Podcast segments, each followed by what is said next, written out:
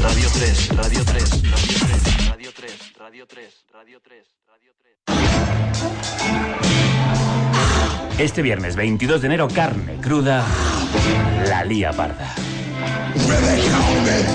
Cuatro hombres orquesta han decidido montar una orquesta de hombres orquesta, la orquesta de los hombres orquesta. Ah, mira tú qué originales. ¿Y qué tocan? ¿Platillo y bombo? Eh, Casi, botellas de whisky, toneles, cajas de madera, megáfonos. ¿Y con eso qué hace? ¿Un botellón? Sí, y tocan versiones de Tom Waits y de Kurt Weill. Mm, ¡Ah! ¡Crujiente! En la sala verde de los teatros del Canal de Madrid. Calle Cea Bermúdez 1. El viernes 22 de enero de 2 a 3 de la tarde. Gratis total, en carne cruda. Sacamos los cacharros a la calle. Y nos vamos de bolo. Anda, vámonos.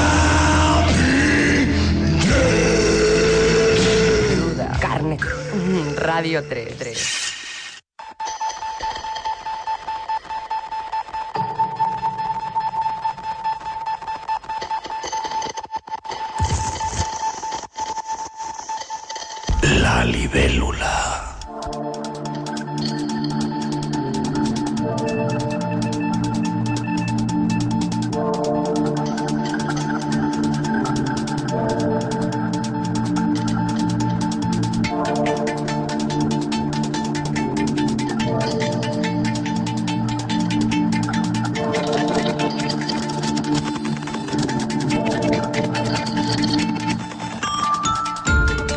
Queridos amigos, muy buenas noches y bienvenidos a esta charca que resiste las embestidas del páramo radioeléctrico.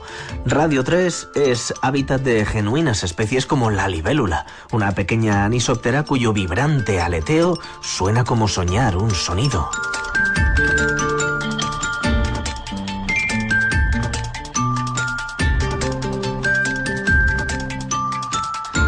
Por si alguno no se había dado cuenta, esta reserva de la sonosfera es a menudo la antesala de otros mundos. A veces asoman entre las canciones, tras el rumor de fondo del juncal, o nos los anuncia el parloteo de los arroyos que nutren esta poza. Son otros mundos, pero están en este. De cuando en cuando podemos visitarlos, cosa excepcional y, siempre esperada. Y así hemos conocido pues a la generación de los perturbados, a poetas en la ducha, a escritores esbozados a pincel, por no hablar de los paisajes en los que nos deslizamos y que en ocasiones son tan amables que supone un gran esfuerzo regresar a la charca que, bueno, como el río nunca es la misma, aunque la verdad que, no sé, cuesta trabajo diferenciar los leves matices en el baile de los remolinos, en la textura del fango, en la mirada compuesta de la libélula que no sabe lo que significa la palabra rutina, porque conoce el implacable orden natural. Y hablando de orden, preparaos hoy, padres conscriptos, tribunos de las letras y la palabra, porque vamos a visitar la República de la Imaginación. Para este planeo entre líneas, la libélula de Radio 3 contará con la presencia y la esencia de Juan Carlos Mestre y Agustín Sánchez Antequera, senadores que oficiarán de cicerones de esta embajada libelular a la República de la Imaginación, un estado espiritual que nos ofrece legados ediciones. Además, contaremos con la palabra y las voces de Charles Baudelaire, Edgar Allan Poe, Federico García Lorca, Augusto Roa Bastos. Desde el control de sonido, Mercedes García pondrá la poesía en el aire. Y a esta otra orilla del éter, togados y, aguantando solemnemente la risa, porque somos así, se presentan María José Parejo y esta voz sin rostro que es la de Juan Suárez. Ahora sí, señoras y señores, pasen y vuelen.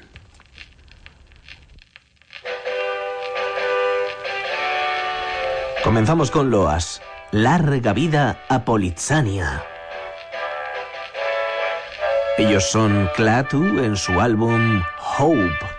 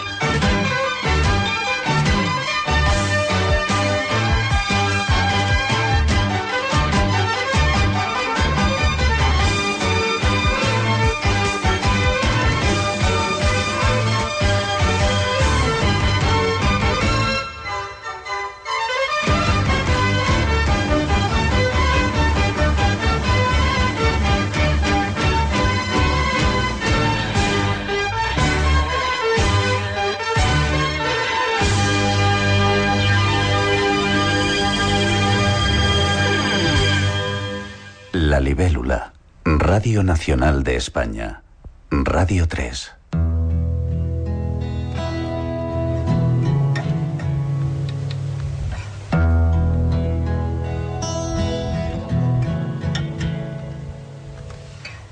Y voilà, amiguitos, para Edgar Allan Poe, la imaginación es la reina de las eh, facultades. Pero con esta palabra, él entiende algo más importante que lo que entiende por su parte la mayoría de los lectores. la imaginación no es lo mismo que la fantasía. Tampoco se identifica con la sensibilidad, aunque cueste concebir a un hombre imaginativo que no sea al propio tiempo un hombre sensible. Es la imaginación, una dote casi divina que ante todo capta, al margen de los métodos filosóficos, las relaciones íntimas y secretas de las cosas, las correspondencias y las analogías. El realce y el papel que él otorga a semejante facultad le prestan tal valor, si se ha corrompido debidamente el pensamiento del autor, que un sabio falto de imaginación no resulta más que un falso sabio, o por lo menos un sabio incompleto.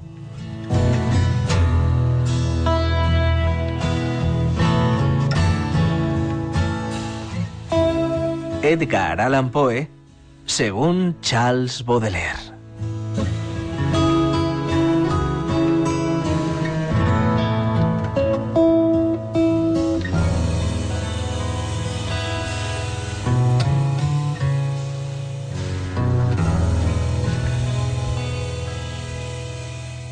blogs.rtv.es barra la libélula.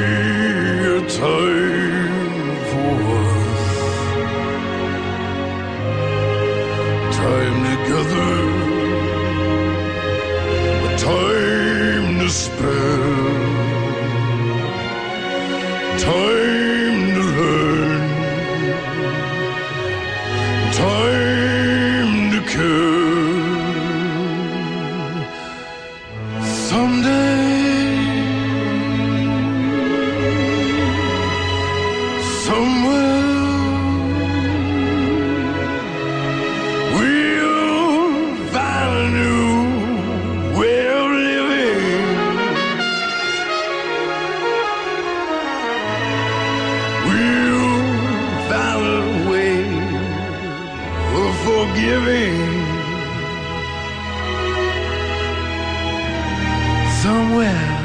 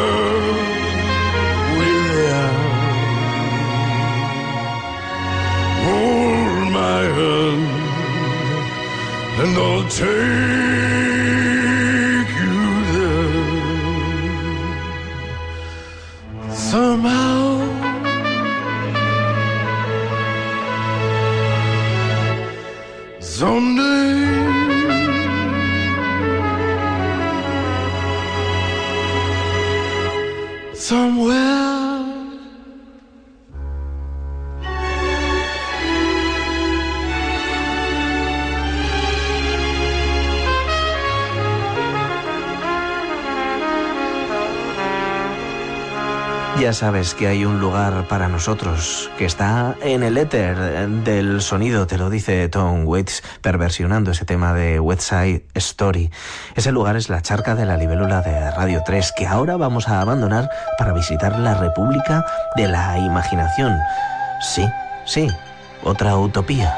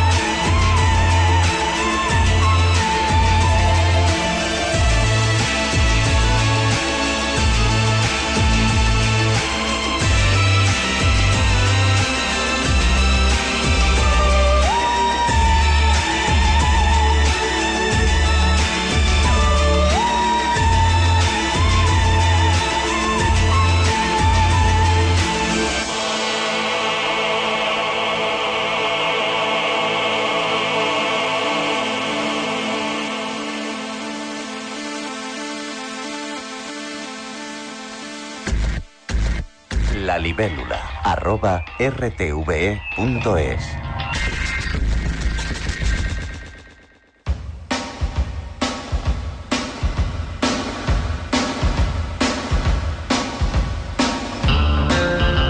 La verdad es que no sabemos muy bien cómo, pero de repente nos han teletransportado a un concepto que traspasa toda frontera.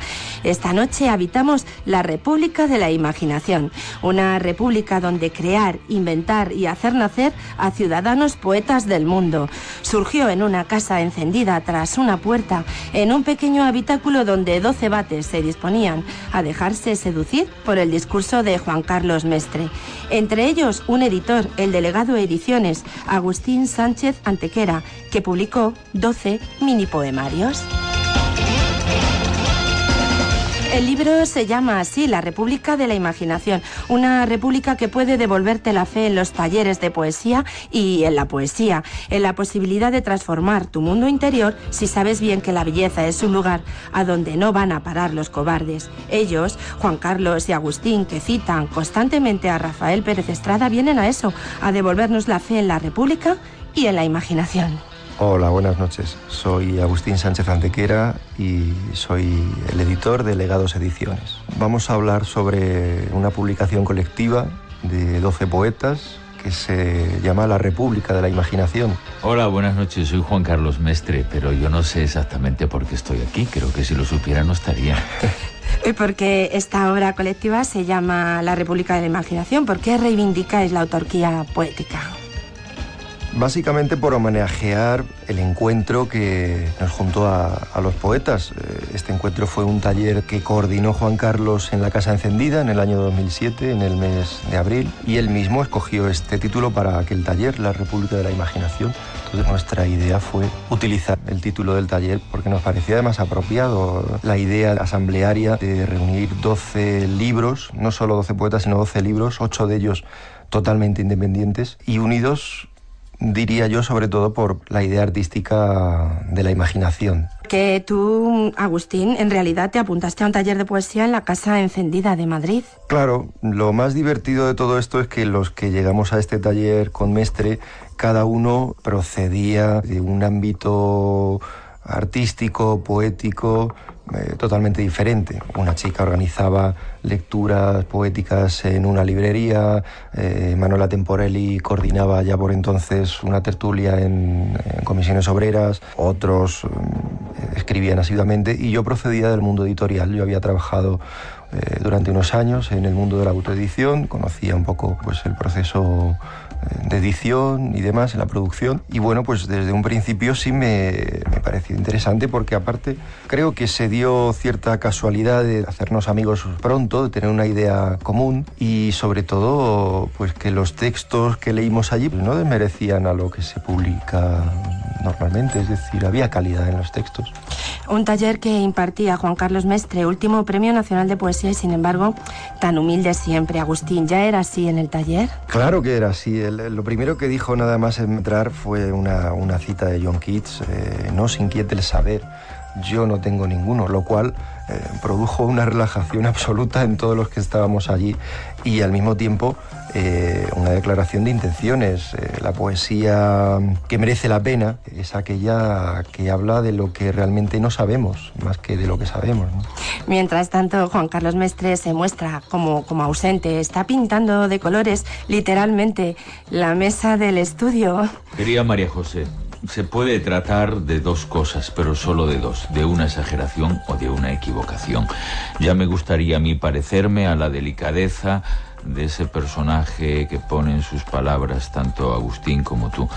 Bueno, sí, mm, yo pertenezco a aquellos que han renunciado a ejercer todo tipo de autoridad artística sobre los demás. No hay ningún mérito en ello. A mí no me ha costado ningún trabajo sencillamente porque no la tengo. Dicho esto, pues sí, yo me he encontrado con este grupo de jóvenes, jóvenes, jóvenes cronológica, pero sobre todo poéticamente jóvenes en los discursos del porvenir y lo que hacen con la lengua desobediente de la poesía. Siempre he pensado que la poesía es un discurso republicano en el que todas sus partes son ciudadanos libres que tienen el derecho eh, y la obligación a estar en desacuerdo entre sí. Y ese grupo de muchachos y muchachas que hace dos años nos encontramos en torno a un taller de poesía estaban dispuestos a desobedecer. Desobedecer a las palabras normativas de los diccionarios, a las palabras canónicas de las retóricas, al uso aquellas que como policías municipales se colocan al final de las frases para obligar a rimar las campanillas con las campanas que a veces no tienen otro conocimiento que los ruidos de lo semejante. Y bueno, entonces ha sido muy fácil el encuentro, porque cuando uno se encuentra entre iguales la alianza es súbita y es una gente dispuesta fundamentalmente a soñar. Y soñar, como decía Rafaelito Pérez Estrada, el gran príncipe de la imaginación malagueño, es el resultado de una intensa pasión, nunca de su práctica. Y como sobraba pasión, sobraba imaginación, y entonces pues la República de la Imaginación es la casa, no solo de ellos, sino que es la casa habitable en la que cualquier poeta que está dispuesto a hacer de las palabras de su vida la construcción de una utopía de porvenir y ayudar a, a construir la imaginación, los sueños, el futuro, al que de una manera u otra todos aspiramos, ¿no? a ser un poquitín más felices. Pues para ser todavía un poquito más felices vamos a escucharte en un fragmento de tu poema Historia secreta de la poesía, incluido en este libro de la República de la Imaginación. Historia secreta de la poesía. Al octavo día, los poetas despreciaron la serpiente. Ilhamberg añadió entonces una torre al mar de Galilea. El ciervo fue al mercado. La luz afiló su noticia en las columnas. El viento todavía no inclinaba el humo. No había moscas en el matadero. Al día siguiente, el cuello de las floristas se alargó hasta el primer centenario. La tierra se desnudó. Ilhan pensó en todas las cosas que no había hecho. En el blog La Jungla de las Letras he leído que, que esta antología consigue transmitir el necesario sabor agridulce de la poesía.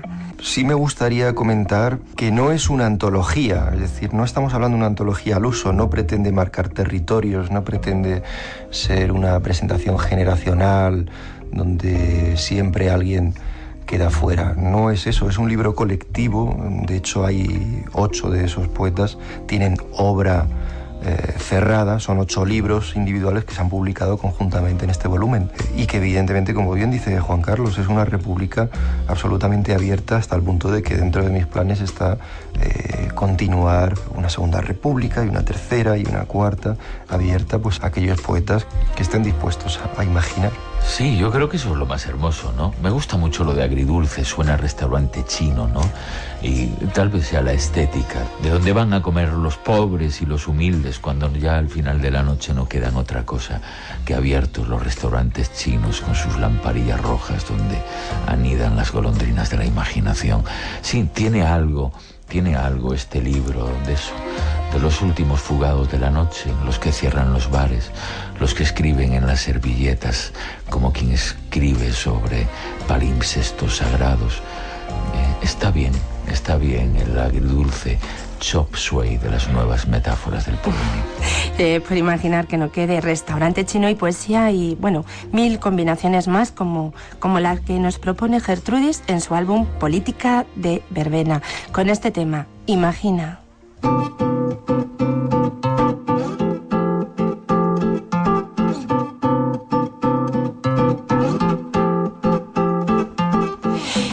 Imaginamos perversiones como esta de Imagine de John Lennon. Proveu d'imaginar-vos que no existeix el cel, que no hi ha infern a sota, que sobre sols hi ha blau. Imagineu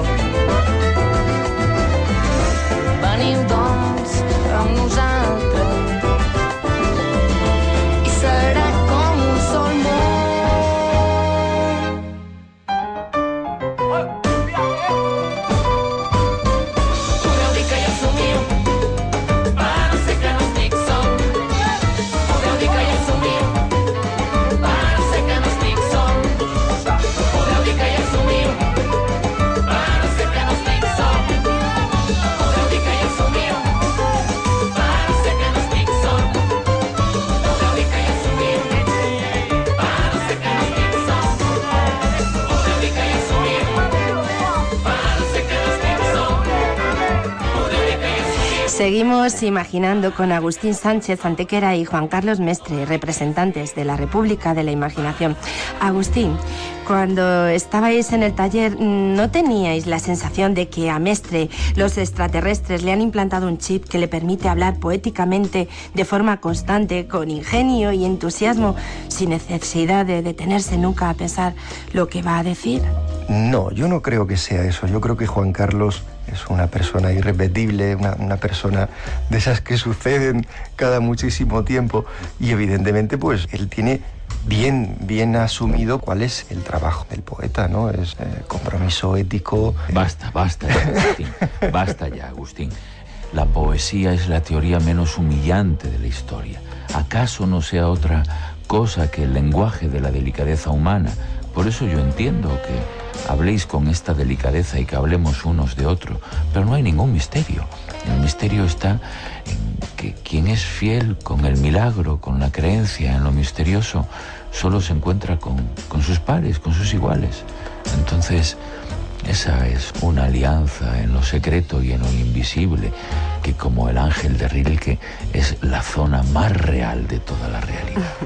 Tan real como este poema que nos va a leer ahora Agustín y que está incluido en nuestra ya República de la Imaginación.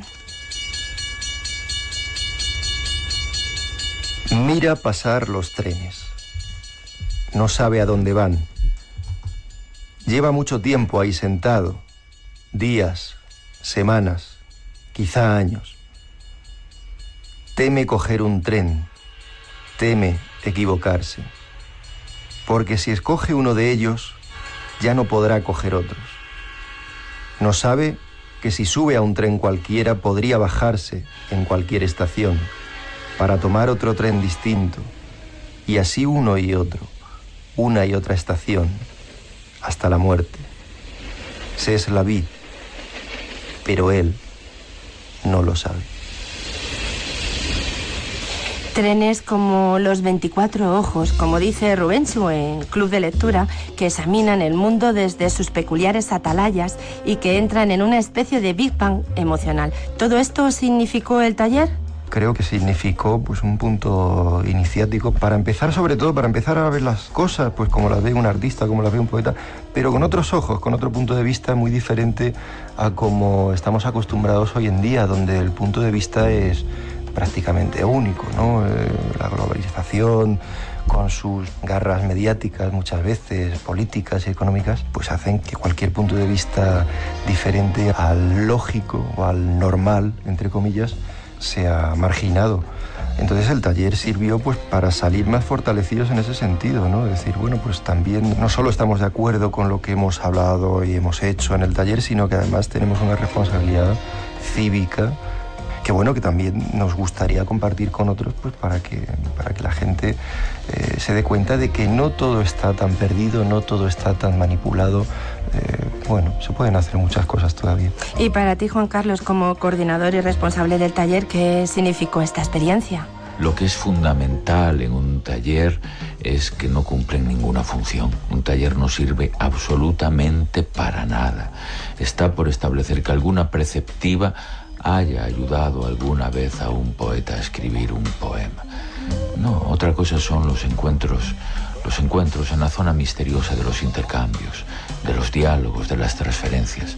Pero un poeta no puede acudir jamás a un taller para aprender a escribir, porque esa aprehensión guarda relación con las supersticiones de los saberes, de la cultura, reñidos absolutamente con los milagros mágicos de la experiencia en la escritura. Cada poeta debe escribir tal como respira, tal como sueña, tal como imagina el mundo, tal como le gustaría ser recordado algún día como antepasado del lenguaje. Por tanto, ha sido muy fácil encontrarse con gente que estaba dispuesta a ser herejes y que tenía muy claro que no existe ningún catecismo donde exista una sola línea, una sola vocal que pueda inducir a un poeta a abandonar el camino de su intuición para llevarlo al supuesto saber de la pragmática y el conocimiento.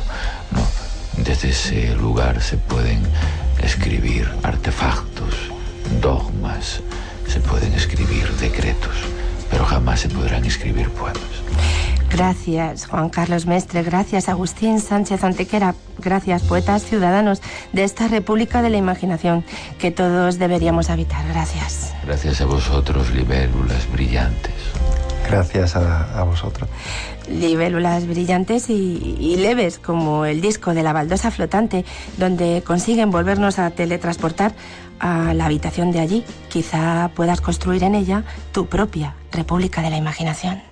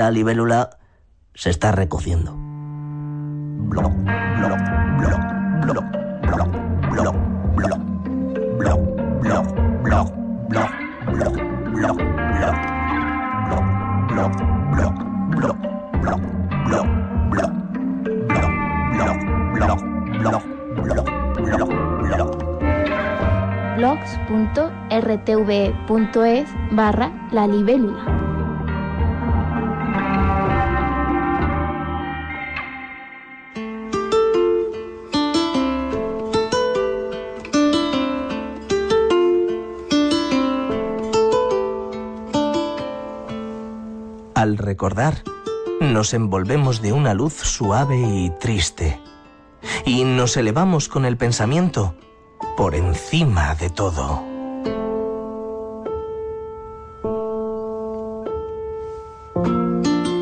Recordamos las calles impregnadas de melancolía, las gentes que tratamos, algún sentimiento que nos invadió, y suspiramos por todo, por las calles, por la estación en que las vimos, por volver a vivir lo mismo en una palabra. Pero si por un cambio de la naturaleza pudiéramos volver a vivir lo mismo, no tendríamos el goce espiritual que cuando lo vemos realizado en nuestra fantasía.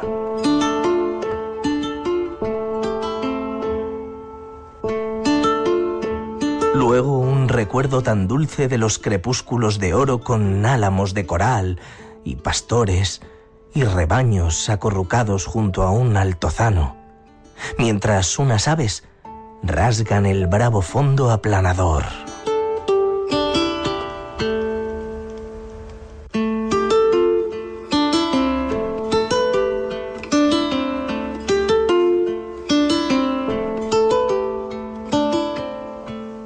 Estos recuerdos, adobados siempre con la rebelde imaginación fantástica, dejan un dulzor amable.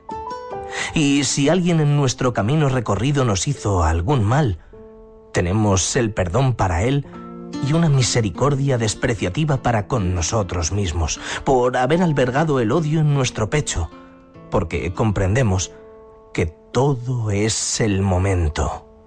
Y al mirar al mundo con un corazón generoso, no se puede por menos de llorar. Y se recuerda.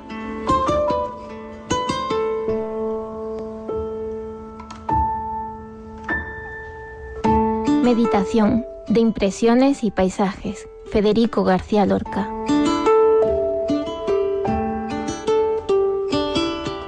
Recuerda, la libélula de Radio 3.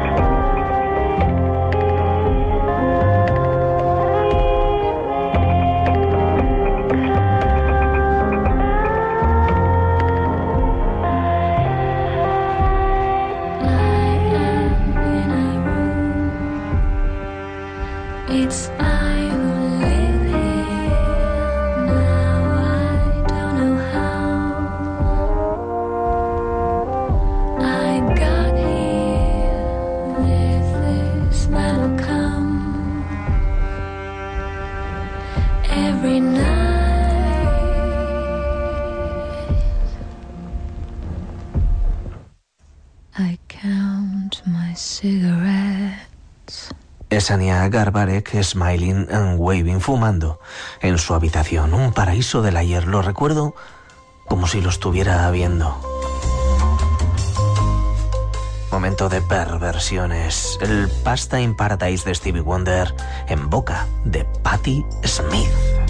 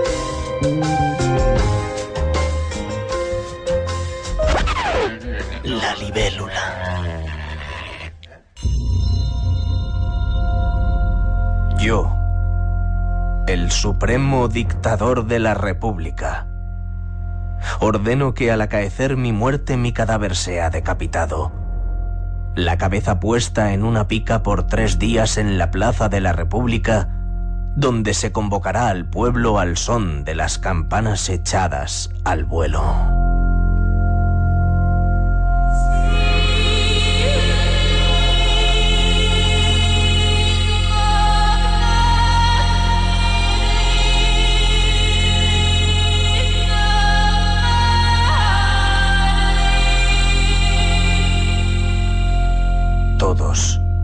Todos mis servidores civiles y militares sufrirán pena de horca.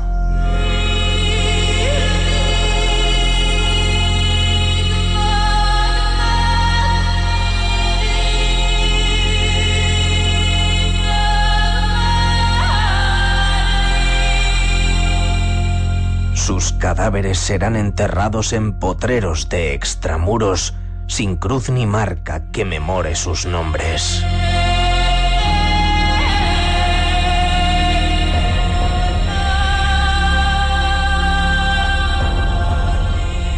Al término de dicho plazo, mando que mis restos sean quemados y las cenizas arrojadas al río.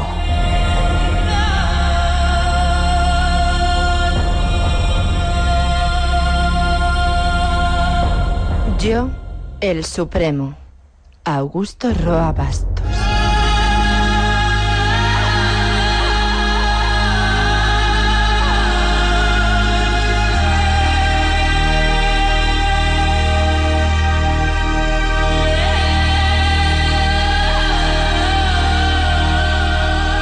A la libélula de Radio 3 no le llega la camisa al cuello.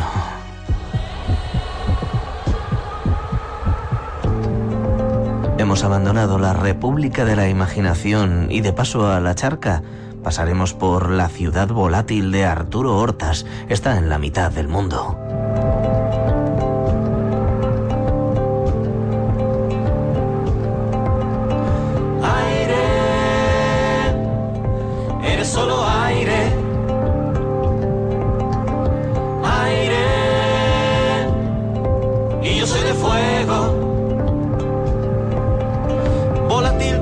Cierzo que rasguña mi piel, te metes en el cerebro hasta enloquecerlo. Tendrías que estar lejos, pero haces al revés. Tan cerca el viento, tan volátil tu universo. Ya no siento que este sea mi lugar. Ya me rindo, ya me encuentro tan lejano a los proyectos que aquí vienen y van. Tan seguro, tan sereno. Aire, somos solo aire, éter del sonido. Llega el momento en el que la libélula de Radio 3 alza el vuelo hacia el horizonte, pero ya sabes, solo hasta el lunes, a la hora habitual, las 0000, una hora menos, si estás en Canarias. Hasta el lunes. al más aventurero. Incluso un navegante debe estabilizar su nave y amarrarla algún día en buen puerto. El desierto ya me empieza a rodear. Me lo fumo y me desintegro. Aparezco en algún otro lugar. No sé dónde, pero lejos. Aire, eres solo aire.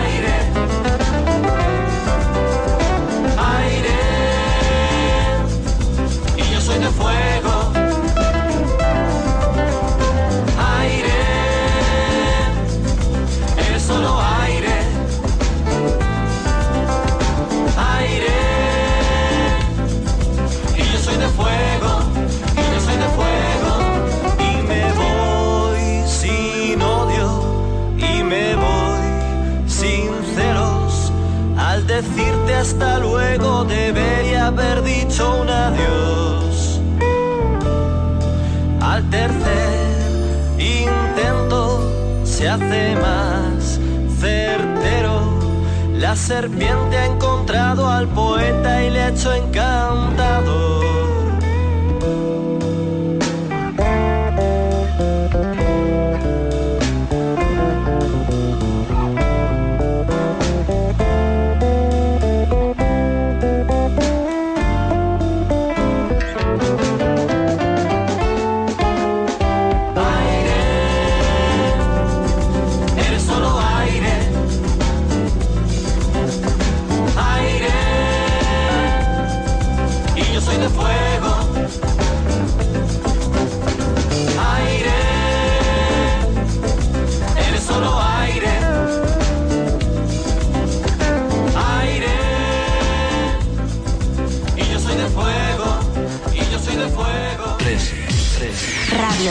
3. Radio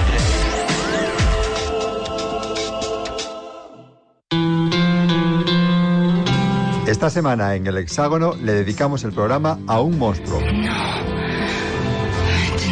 Sí, un monstruo de la canción francesa. Gainsbourg et son Gainsbourg. Serge Gainsbourg. Uno de los mayores provocadores e influyentes personajes de la escena musical francesa y universal. Hablaremos de la película que sobre su vida se estrena estos días en Francia, Gainsbourg, Vie héroïque. Y escucharemos sus canciones. Des trous de seconde classe. En francés ¿Y en japonés? El sábado a las 9 de la noche, Serge Gainsbourg en el hexágono de Radio 3. 六角形法国音乐三号广播。 Radio 3, el hexágono.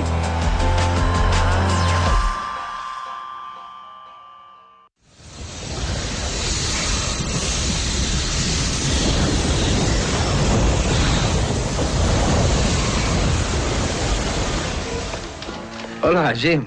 ¿Puedo dejar esto aquí un rato? Sí, claro.